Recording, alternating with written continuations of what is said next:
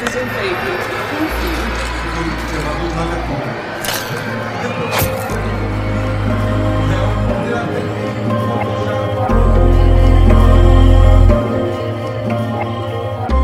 Olá pessoal, eu sou a Pamela Armiliato e esse é o Atlas dos Crimes.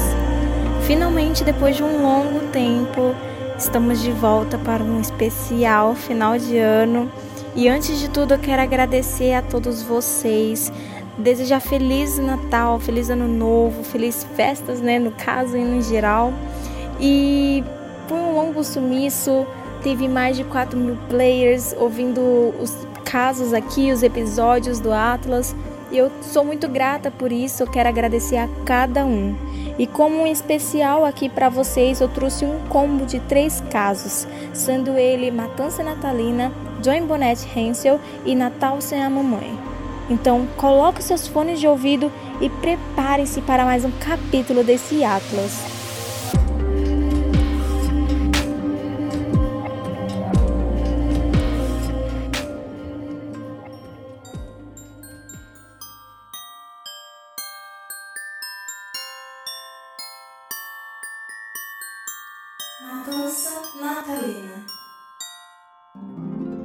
Ronald Jenny Simmons nasceu em 15 de julho de 1940 em Chicago, filho de Loretta e William Simmons. Seu pai, em 31 de janeiro de 1943, morreu de um derrame e, dentro de um ano, sua mãe se casou novamente. Desta vez com o engenheiro William Griffith, membro do Corpo de Engenheiros do Exército, que, em 1946, seu corpo mudou para Little Rock, em Arkansas, e a primeira de várias transferências que levaram a família pelo centro de Arkansas na década seguinte. Em 15 de setembro de 1957, Simmons abandonou a escola e se juntou à Marinha dos Estados Unidos, ficando estacionado pela primeira vez na estação naval Bremont, em Washington, onde conheceu Berseba Rebecca, ou também conhecida como Becca, quem que se casou no Novo México em 9 de julho de 1960. O casal teve sete filhos nos 18 anos seguintes e em 1963 ele largou a Marinha e dois anos depois se juntou às Forças Aéreas. Ele chegou a ganhar uma medalha de estrela de bronze, a Cruz de Igualataria da República de Vietnã, por seu serviço como aviador e a fita da Força por Excelência Atirador, isso durante seus 20 anos de carreira militar. Simon se aposentou da Força Aérea e do Serviço Militar em 30 de novembro de 1979, com o posto de sargento-mestre. Em 3 de abril de 1981, Simmons estava sendo investigado pelo Departamento de Serviços Humanos do Novo México por supostas alegações de que havia tido um filho com a sua própria filha de 17 anos, Sheila, de quem abusava sexualmente. Temendo ser preso, ele fugiu do Novo México no final de 1981 com a sua família, primeiro para Wark e depois para Dover, cidades essas de Wakansa no condado de Pope no verão de 1983. A família assim começou a residir em uma área de terra de 13 acres e 6,3 milhas do, ao norte de Dover, que se tornaria conhecida por Mokebin Hill. Na residência, foi construída duas casas móveis de modelo mais antigo que, quando unidas, se transformavam em uma grande casa. Nenhuma delas tinha telefone e muito menos encanamento interno, e era cercada por uma cerca privada improvisada que chegava até 10 pés de altura em alguns lugares, ou seja, aproximadamente 3 metros. Simon chegou a trabalhar em vários serviços mal remunerados na cidade vizinha e também deixou uma posição como funcionário de contas a receber na World of Motor Friend após inúmeros relatos de avanços sexuais inadequados e foi trabalhar em uma Circle Mini Mart por aproximadamente um ano e meio antes de desistir em 18 de dezembro de 1987. Foi assim que, um pouco antes do Natal do mesmo ano, Simmons decidiu matar os membros da sua família. Quando tudo começou, na manhã do dia 22 de dezembro de 1987, onde primeiro ele matou sua esposa Rebecca e seu filho mais velho Jenny com uma pistola calibre 22, e depois sua neta Bárbara, de 3 anos, por estrangulação. Simon jogou os corpos em uma fossa que ele havia forçado seus próprios filhos a cavar anteriormente. Depois, ele esperou que os outros filhos voltassem para casa e, após a chegada deles, ele disse a eles que tinha presentes, mas queria dar um de cada vez. A primeira foi sua filha Loreta, de 17 anos, a quem Simon estrangulou e segurou debaixo d'água em um barril de chuva. As outras três crianças, Ed, Mariane e Beck, foram mortas da mesma maneira. Já por volta do meio-dia de 26 de dezembro, os membros restantes da família chegaram para sua visita de Natal. O primeiro a ser morto foi o seu filho de Simmons, Billy, e sua esposa Renata, que foram mortos a tiros.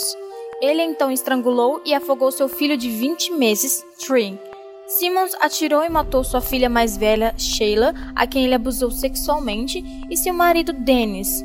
Simmons então estrangulou seu filho de com Sheila, Sylvia, de 7 anos, e finalmente seu neto de 21 meses, Michel. Ele colocou todos os corpos de toda sua família em filas limpas no longo. Todos os cadáveres estavam cobertos com casacos, exceto os de Sheila, que estavam cobertos pela melhor toalha de mesa de Rebecca Simmons. O corpo dos dois netos foram embrulhados em folhas de plástico e deixados em carros abandonados no final da pista. Após os assassinatos, Simmons foi tomar uma bebida em um bar local e depois voltou para casa e, aparentemente, alheio aos cadáveres alinhados ao seu redor, passou o resto da noite e do dia seguinte bebendo cerveja e assistindo televisão. Na manhã de dia 28 de dezembro, Silmas dirigiu até Russellville, entrou em um escritório de advocacia e matou a recepcionista, uma jovem chamada Kate, a qual ele já havia se apaixonado, mas ela o rejeitou.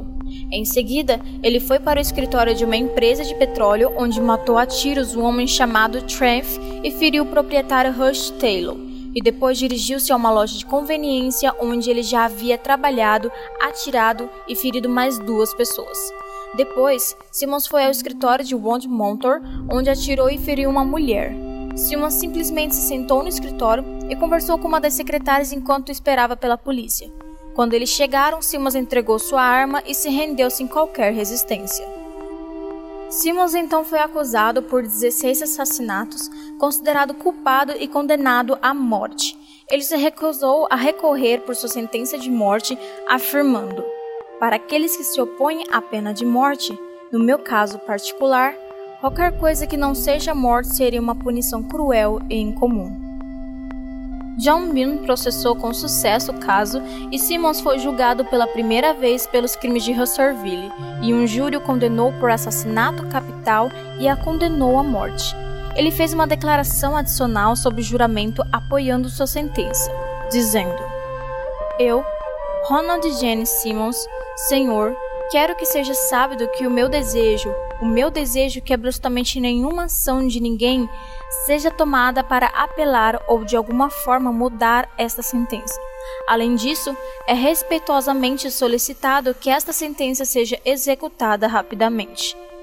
O Tribunal de Julgamento conduziu uma audiência sobre a competência de Simmons para renunciar a novos processos e concluiu que sua decisão era consciente e inteligente. Simmons se tornou o assunto do caso Whitmore da Suprema Corte dos Estados Unidos de Arkansas, quando outro preso do corredor da morte, Jonas Whitmore, tentou sem sucesso forçar um recurso do caso de Simmons. Enquanto ele estava no corredor da morte, Simmons teve que ser separado dos outros prisioneiros, pois sua vida estava constantemente ameaçada. Isso ocorreu porque ele se recusou a recorrer de sua sentença de morte, e os outros prisioneiros acreditavam que Simmons estava prejudicando suas chances de vencer suas próprias sentenças. Em 31 de maio, o governador de Arkansas, que mais tarde virou presidente Bill Clinton, assinou o mandato de execução de Simmons e em 25 de julho de 1990 ele morreu pelo método que havia escolhido, que era a injeção letal na unidade Cummins. Nenhum de seus parentes sobreviventes reivindicaram o corpo e ele foi enterrado no campo de um oleiro. Posteriormente, Simmons foi considerado como o pior caso de violência doméstica de 1987, como ele massacrou 17 membros da sua família e dois ex-colegas de trabalho também. Ele desde antes mostrava tendências nar narcisistas e controladoras, no caso, desde o início, onde ele batia em seus irmãos mais novos, manipulava seus pais e explodia em excessos de raiva e nunca recuava ou admitia que estava errado. O seu irmão mais novo descreveu como um valentão e tirano. Quando ele já estava na segunda série, sua família mudou-se para a pequena cidade de Hector, Arkansas, e uma velha casa da fazenda sem água corrente, a 32 km de distância da estrada pavimentada mais próxima. E ele viveu lá por um bom tempo, onde Gênesis considerava aquilo lá como paraíso. Gênesis, no caso, Simmons. E depois, para o resto da vida dele, ele desejou retornar para Arkansas e viver uma vida simples. Ele, quando estava com 17, encontrou entrou para Marinha, onde conheceu a Rebeca, que é a, a, esposa que ele matou, em um salão de dança, onde ele se apaixonou, se, se corresponderam com a frequência enquanto ele estava fora e se casaram logo após. É, ela era Becca em si, ela era uma mulher exatamente do tipo que ele queria, mansa, complacente e dependente. Ela não conseguia nem dirigir e Jenny comandava a casa com um punho de ferro, mesmo quando ele estava fora. Ele havia definido horários para refeições, lavanderia, limpeza, controlava as finanças, pagava as contas sozinho e permitia apenas uma pequena mesada a Beck, que geralmente não era suficiente para cobrir refeições decentes para sua família cada vez maior. No entanto, a doce e intimidada Beck, em seus diários e cartas, chamava-o de meu Jenny e, quando expressou frustra frustração aos seus modos tirânicos, disse a si mesmo que ele provavelmente sabia o que era. Só que sem que ela soubesse, eles não eram realmente tão pobres. Gene era apenas mesquinho. Depois de terminar sua passagem pela Marinha, ele trabalhou brevemente em um banco que, que pagava muito bem. E, no entanto, sua atitude sabe tudo e personalidade controladora irritou seus colegas de trabalho e supervisores, efetivamente querendo excluí-lo de qualquer promoção.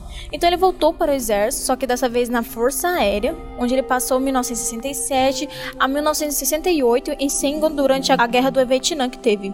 E trabalhou no escritório de investigações especiais e tudo mais. Segundo todos os relatos que vieram depois, né, ele se destacava em seu trabalho, sendo um modelo de eficiência e protocolo adequado. A sua mesma obsessão mano, mano maníaca por ordem e controle que ele usava em sua família era um triunfo para aquela organização inteira. E foi um dos motivos dele ter ganhado tudo mais aquela estrela que eu já comentei antes. Ele também tinha um serviço de limpeza e uma cozinheira e roupa lavada entregue à sua porta. Depois na, na época ele estava trabalhando lá. Ele vivia muito no conforto. Ele gozava dos privilégios de oficial de comissário e quando tinha R e R passavam na Austrália e tudo mais. Enquanto isso, são noivos e seus filhos, na época, que eram três ainda pequenos, foram mantidos em um minúsculo trailer de viagem da propriedade de seus sogros. E ele continuou controlando todas as finanças do exterior, permitindo a Beck apenas uns 40 dólares por mês para sustentar os filhos. Depois que ele voltou, ele se mudou para sua família, que cresceu a três, de três filhos para sete, para São Francisco. Então ele, foi, ele se mudou lá no Novo México. E foi lá que ele começou a prosseguir com seu sonho de ter uma fazenda Fora da rede, trabalhou com seus filhos por longas horas para tentar fazer isso acontecer.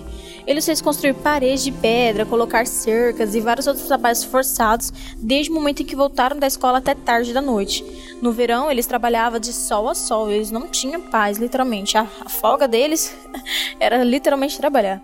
E ele também os manteve isolado, ele não permitia um telefone em casa e raramente permitia que os filhos visitassem os amigos ou fizessem companhia. Ele tinha uma única chave da caixa do correio e lia todas as mensagens recebidas e enviadas. Enquanto a família vivia no isolamento e na pobreza, ele comprou uma motocicleta Honda e mais tarde o caminhão Subaru. Ele cobriu sua, sua má gestão financeira tomando empréstimos, tanto na, na, nos parentes quanto no banco. E foi uma, aquela confusão inteira. Ele foi considerado, sim, um cara que abusava domesticamente falando. Teve o caso da filha dele mais velha, que engravidou. E foi uma confusão ali que, vamos, vamos dizer, né? A matança natalina no, no tema ali já diz tudo. Ele chegou e falou: Hum, vou acordar hoje. Hum, que vontade de matar minha família. Gente, só que isso é consequência de tudo antes. Ele já tinha esses traços narcisistas. Então vamos combinar, né? Aquilo ali só se aprofundou. E no final ele até mesmo concedeu falando assim: "Ah, eu não quero intervir na minha execução. Então vai ser isso e pronto". Então meio que foi uma escolha dele, né, no caso. Porque ele já sabia, ele era consciente, ele trabalhou muito tempo em uma coisa que era relacionada com aquilo. Bom, Mas sobre o caso da matança natalina é aqui, fiz alguns comentários no final, né? Compartilhei mais algumas coisas que eu sabia de curiosidade. E eu queria comentários de vocês, opiniões. Eu vou estar com o meu Instagram aberto para vocês. Qualquer coisa, é só vocês me mandarem mensagem ou também eu posso abrir uma caixinha lá e a gente conversar sobre.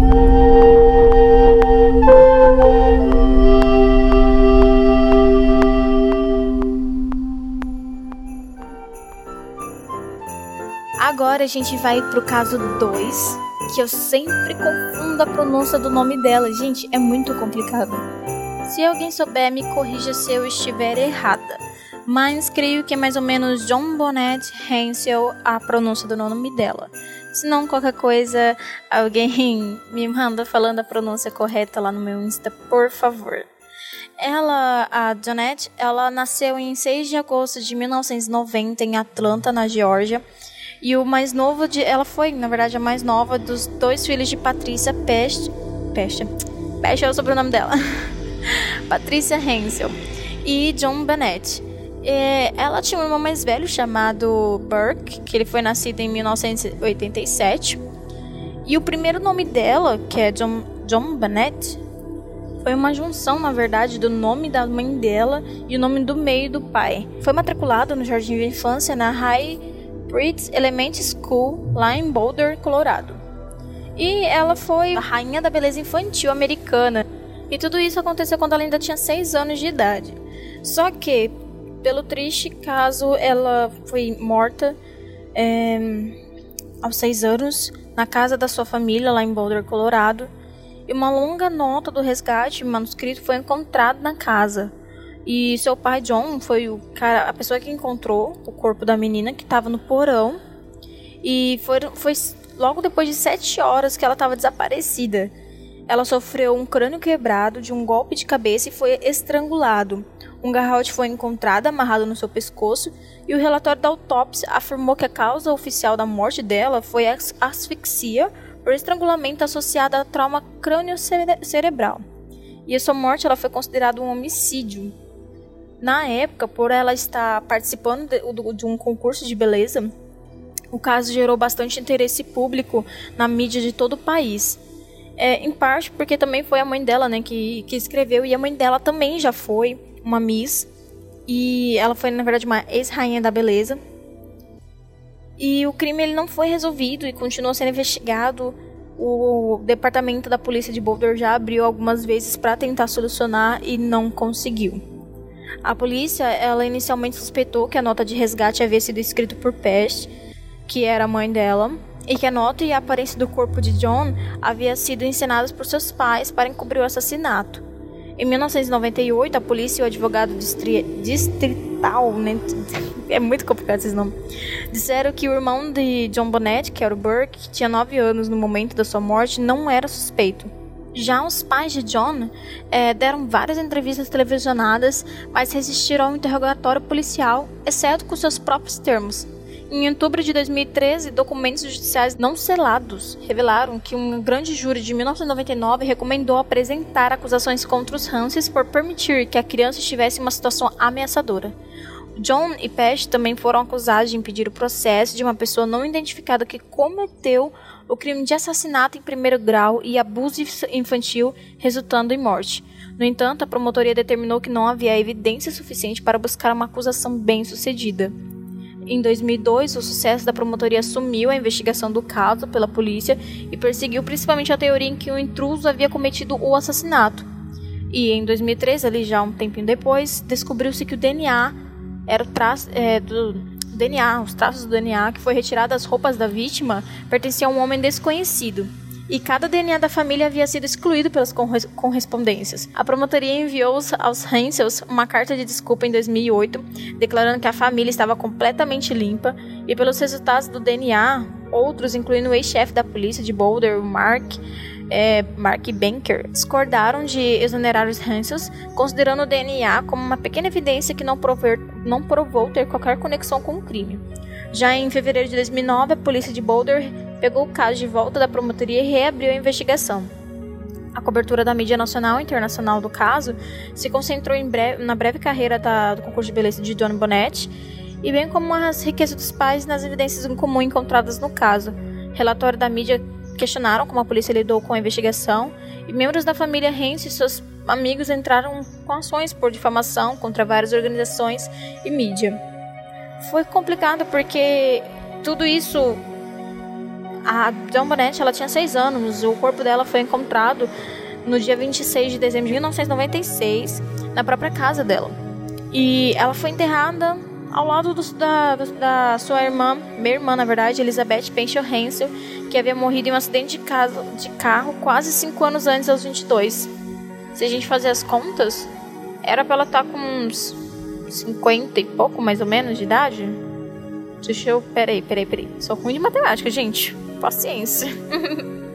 não, não. É, era pra ela ter 31 anos exatamente hoje. Ela perdeu a vida dela, na verdade, né? E a gente não sabe literalmente o que aconteceu. Eu, em teorias, assim, falo que eu acho que deve ter sido algum membro da família assim, porque para encobertar toda essa situação, tipo, existem algumas teorias falando sobre, é, e uma delas é que seja realmente um membro da família. Tanto que a polícia de Boulder inicialmente se concentrou quase exclusivamente só nos pais dela, tanto no John quanto na Pest.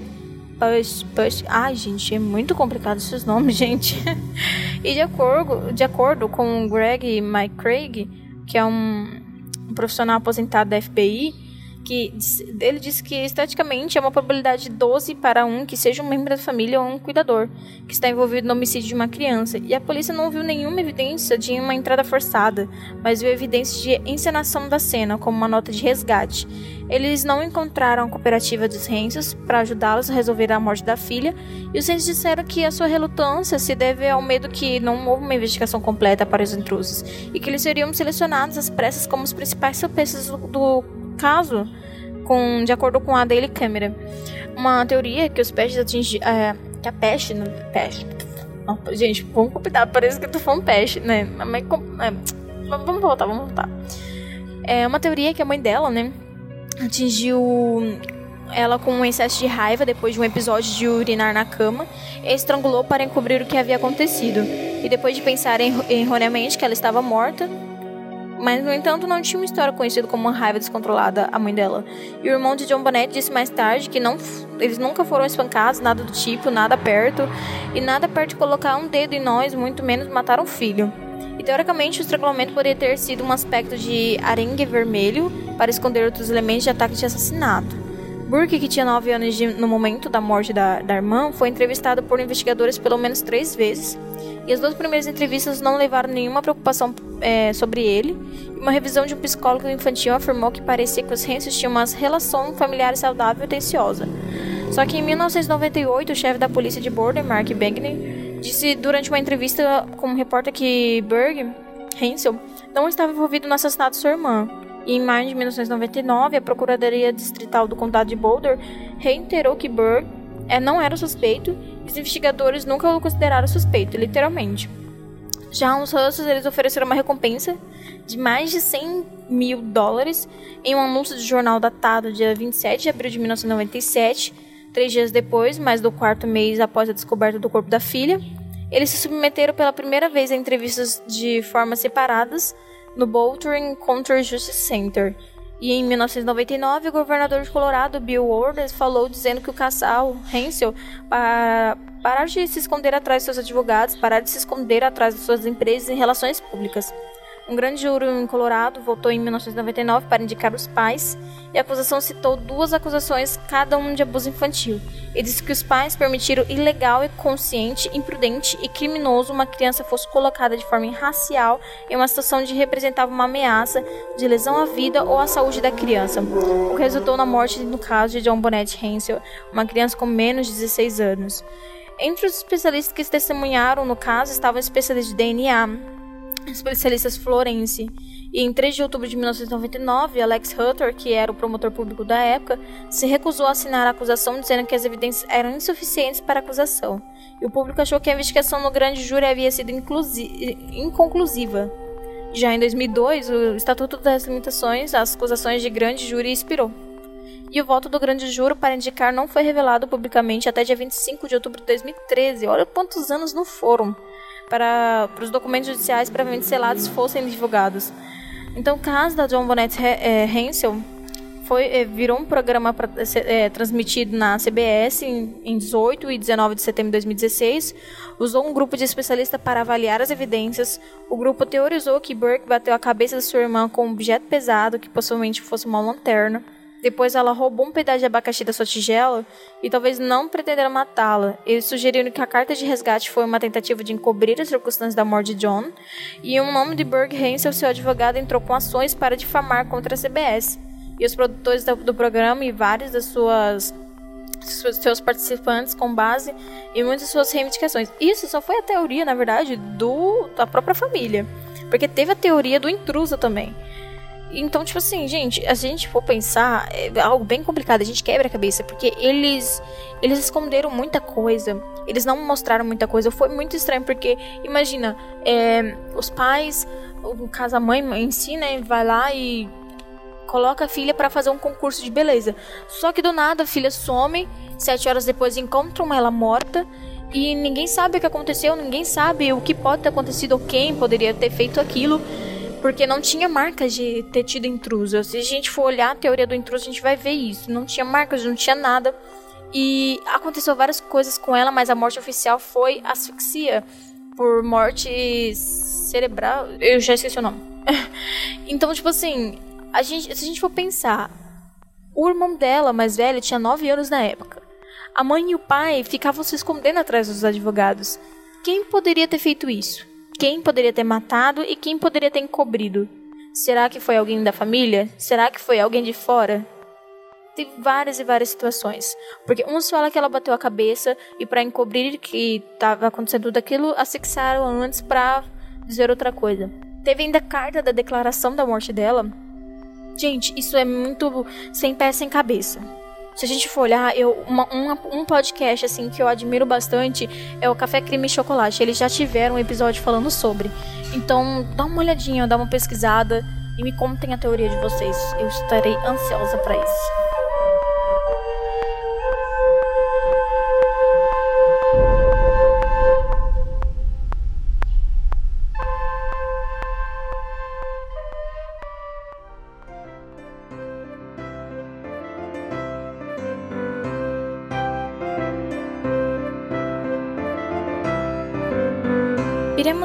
Para o caso 3, o Natal sem a Mamãe, onde literalmente o título diz tudo. Uh, na Califórnia, em Los Angeles, no dia do Natal, dia 25 de dezembro em 2010, para ser mais exata, Cashmere James foi assassinada na frente da sua filha de 3 anos, a Nivea.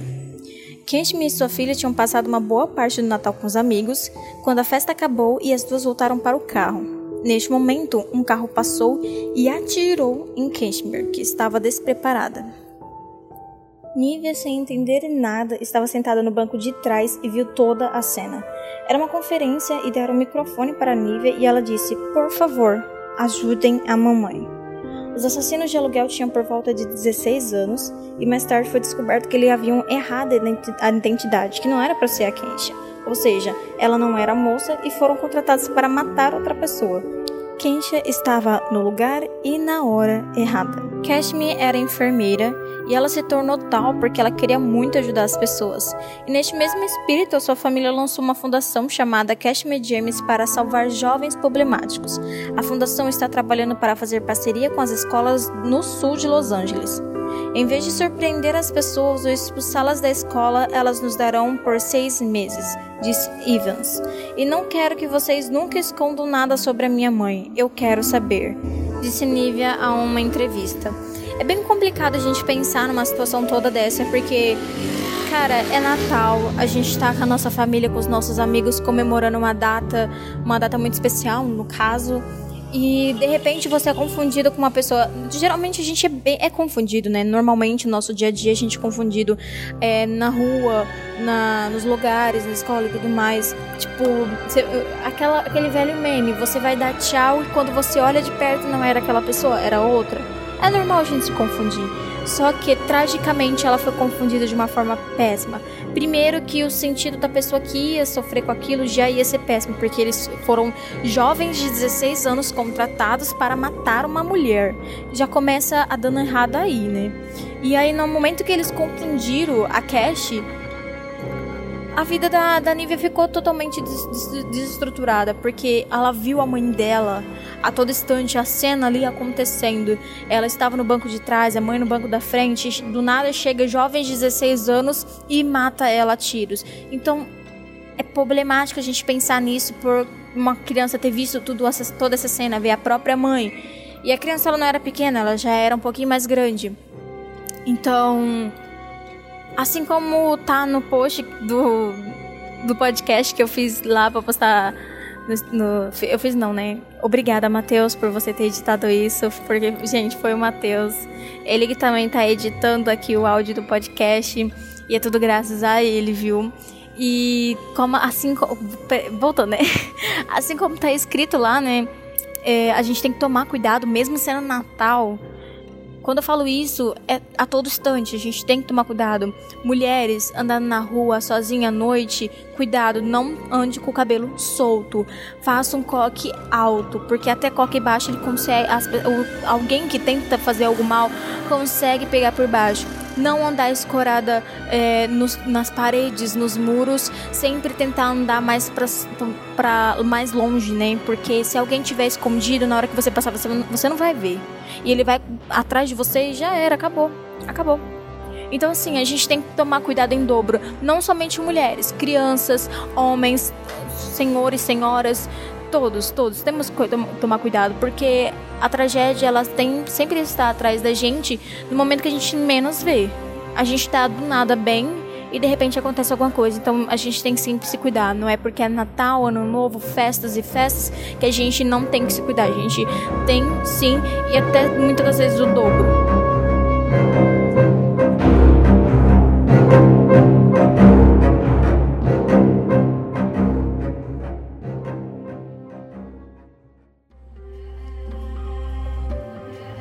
Mas eu termino por aqui, depois de contar um pouquinho desses três casos. Sei que foram meio superficiais, mas é, na verdade foi mais um bate-papo, né? Eu falando com vocês, vocês me ouvindo. Espero que vocês conversem comigo pelo áudio, porque assim, eu acho que eu me sinto mais confortável. Mas enfim, gente, brincadeiras à par. É, eu espero que vocês gostem, viu? Comentem, falem sobre lá na minha DM, ou quem tem meu número também, fale comigo. E agradecer Matheus mais uma vez por ele estar tá tendo toda a dor de cabeça aqui com os meus áudios, pelas mensagens. Sério, gente, ele é uma pessoa incrível. E desejar a todos um Feliz Natal, Feliz Ano Novo, ótimas festas. Provavelmente vocês vão estar ouvindo isso, é, já, é, já será Natal, já teria passado Natal. Ou muitas vezes nem vão ver agora, né? Mas aqui estamos. É, é brincadeiras, né, gente? Mas é isso. Eu desejo um ótimo, ótimas festas para vocês e também avisar que estarei fazendo uma nova programação pro podcast, que eu fiquei meio off esses, esses tempos agora por conta de um curso que eu estava fazendo, mas logo logo eu vou estar tá, tá aqui com mais episódios, com participações também. Já estou planejando aí algumas participações em especial. E espero que vocês estejam todos bem, tá bom? É isso, pessoal. Eu termino por aqui e até o próximo episódio. Tchau!